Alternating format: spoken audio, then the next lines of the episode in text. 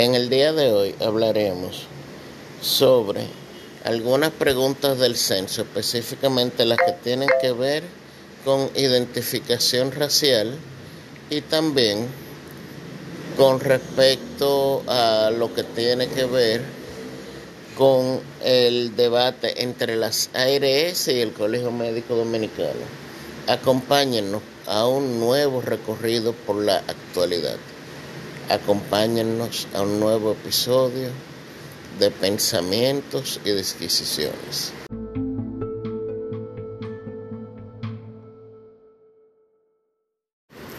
Creo que debemos partir por el inicio. Realmente, una cosa es el genotipo y otra es el fenotipo. Realmente hay una sola raza, la humana, pero hay genes que se manifiestan de manera preferente. Por ejemplo, todos los dominicanos tenemos algo de blanco, algo de negro, algo de indio, pero algunos salimos un poco más europeos, otros un poco más quemaditos, otros tirando a indio o a mulato. Y realmente yo creo que nadie se ha puesto nunca a pensar en otra cosa que en ser dominicano. Y se han hecho estudios que han revelado ciertos porcentajes de distribución, no me gusta el término racial, vamos a poner de distribución étnica de la población dominicana. El censo que se quiere llevar a cabo en el mes de noviembre plantea como una de sus novedades la autoidentificación racial, que es un punto novedoso, o sea, cómo tú te percibes. Yo estoy seguro que la mayor parte se va a identificar como indio, que para nosotros los dominicanos es un color muy amplio, porque va desde el indio claro hasta el indio oscuro, o como mulato porque realmente somos un país de grandes mezclas y todo el mundo tiene el negro o el blanco tras la oreja. Otro punto que me parece interesante del próximo censo, que realmente me parece un buen instrumento para crear políticas públicas a futuro, es el asunto de las migraciones alguien en esta casa es migrante. ¿Cuándo esa persona llegó al país?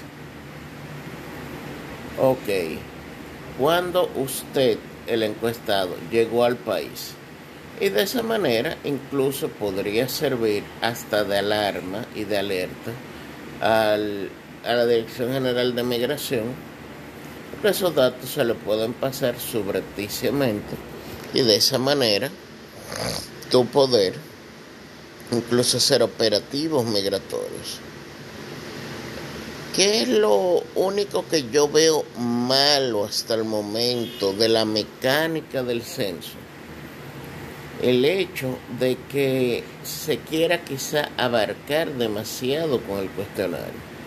Estamos hablando que son 60, 67 preguntas y según la directora, que es una señora apellido Rivas, de la ONE, se está hablando de que con cada persona van a durar 35 minutos.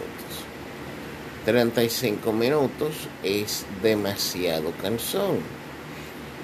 Y realmente ahí se está preguntando prácticamente de todos los aspectos. O sea, preguntas que normalmente se hacen en censo de actividad económica, en censo de salud, se están incluyendo aquí también. Pero realmente vamos a ver qué se deriva. Con respecto a lo principal, que es lo de la identificación racial, yo no me adscribo en la onda que están señalando algunos nacionalistas que señalan que eso es para crear políticas de género y separar la sociedad dominicana. Yo creo que más que blanco, negro, indio, chino, todos nos vemos como dominicanos y realmente yo no creo que de ahí vayan a surgir grandes disparidades que motiven a crear recelos entre dominicanos blancos, dominicanos indios, eh, vamos a poner este estribillo, afrodominicanos y dominicanos descendientes de extranjeros. Yo no creo. Si algo ha tenido la sociedad dominicana es que ha abrazado a todos sus hijos por igual. Lo que no te perdona la sociedad dominicana, que ya ese es otro tema, es que tú realmente seas pobre y no hagas lo suficiente para sacarte de ese nivel de pobreza.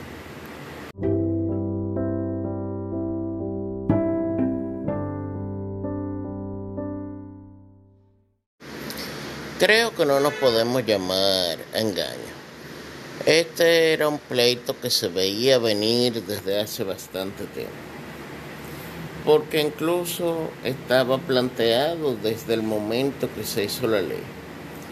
El asunto de que realmente nunca se ajustara debidamente la diferencia que había que pagarle a los médicos, eso cada vez fue creando mayor insatisfacción las ARS les exigen un sinnúmero de condiciones a los médicos que están inscritos en las distintas ARS y realmente lo que le pagan son cantidades exiguas que ellos consideran que no cubren ni siquiera los costos que conlleva atender al paciente.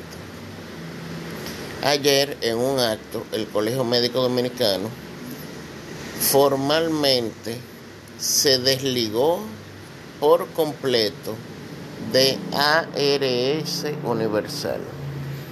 ARS Universal es uno de los cuatro grandes aseguradores de riesgo de salud y no solo eso.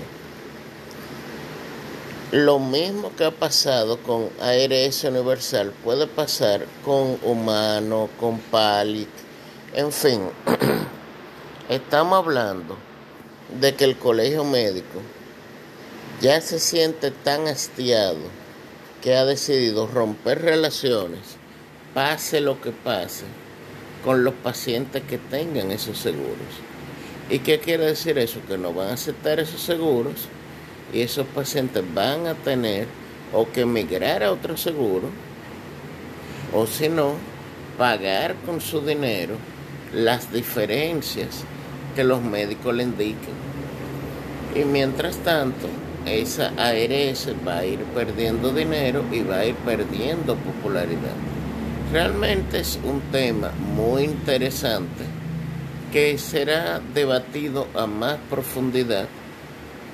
Lo que señalan las ARS antes de concluir es que ellos no están en contra supuestamente de una modificación, pero que eso debe venir por parte del Estado a través de una ley o de un reglamento, cuando realmente ellos mismos han hecho aumentos automáticos y han declarado ganancias exorbitantes, que es lo que le señalan los médicos. Entonces, ¿quién tendrá la verdad? Para mí la verdad está en el mismo medio de ambos campos. O sea, ni el colegio médico tiene absolutamente toda la verdad, ni las ARS, pero sí hay que dignificar la labor del médico, porque no todo puede ser para, para que la ARS lo gane. Bueno, para mí ha sido un placer dirigirme a todos ustedes y que pasen un muy feliz resto del día.